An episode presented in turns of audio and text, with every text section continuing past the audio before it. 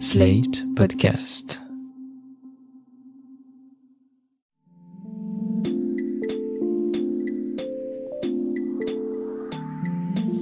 Salut et bienvenue dans Ça tourne par rond, le podcast qui répond chaque semaine aux questions que vous vous posez. Quelles que soient vos interrogations dans votre rapport aux autres, au monde ou à vous-même, vous les partagez avec nous et Mardi Noir, psychologue et psychanalyste, va tenter d'y répondre. Bonjour Mardi Noir. Bonjour Christophe.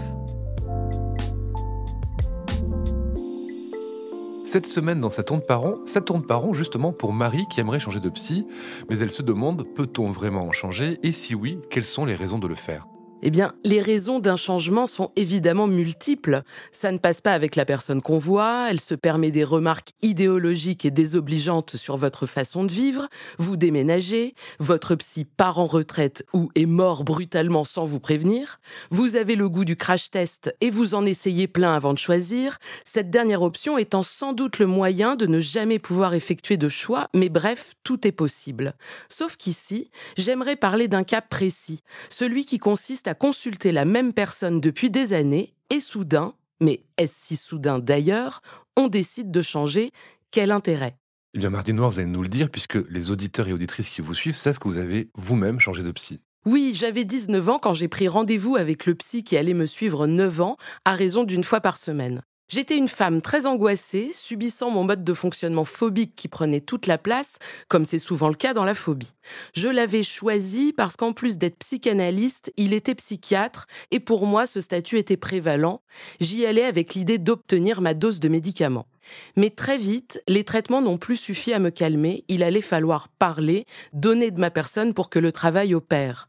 Au fond, j'étais aussi soumise dans ma vie que dans la cure. Je pressentais qu'y mettre du sien était inévitable, mais comme nombre de personnes souffrantes, j'espérais que le psy me trouve une solution miracle qui évacuerait tous mes problèmes en quelques semaines.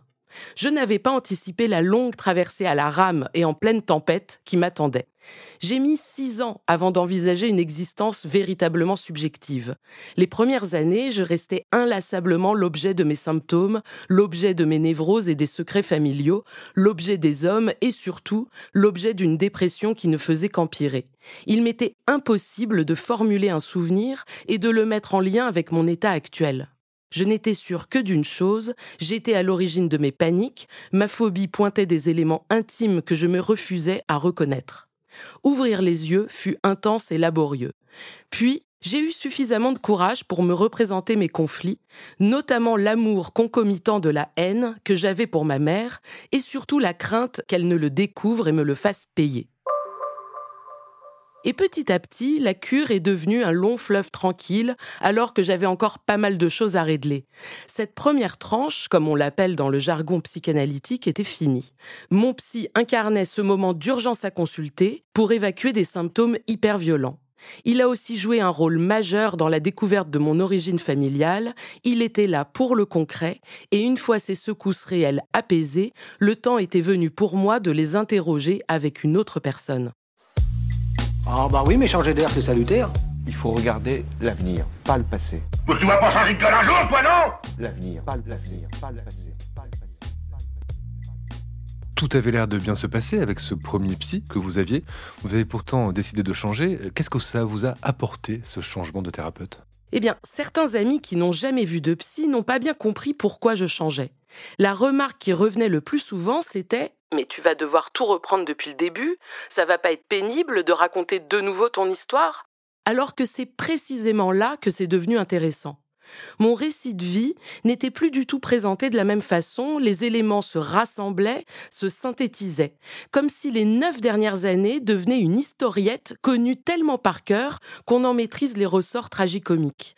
L'humour a fait partie intégrante de cette seconde traversée, même si le bateau a pris la flotte encore pas mal de fois. Ma nouvelle psy posait des questions différemment, rebondissait sur des souvenirs que je jugeais encore anodins. Ce n'était pas un autre regard sur la même histoire, l'histoire en elle-même avait évolué avec moi.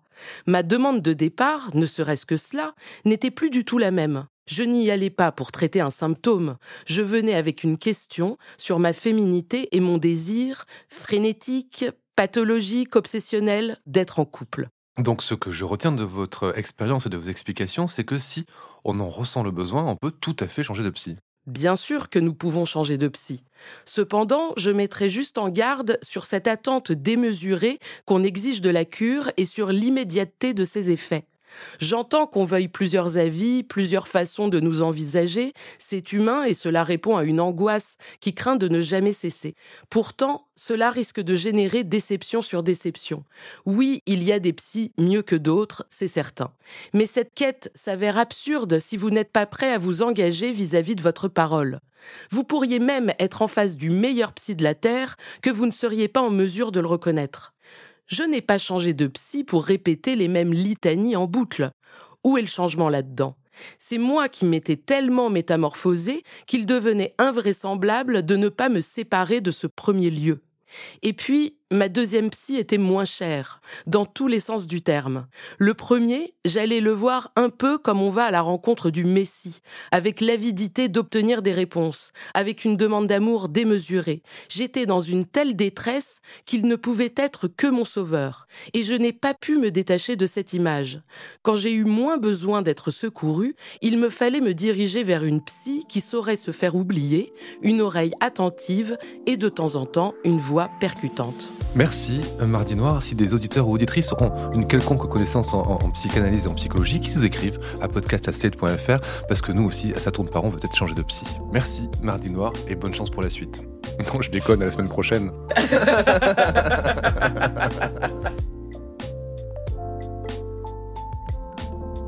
Ça tourne par rond est un podcast de Mardi Noir produit par Slate Podcast. Direction éditoriale Christophe Caron, production éditoriale Christophe Caron et Nina Pareja, prise de son Nina Pareja, montage et réalisation Aurélie Rodriguez. La musique est signée Sable Blanc.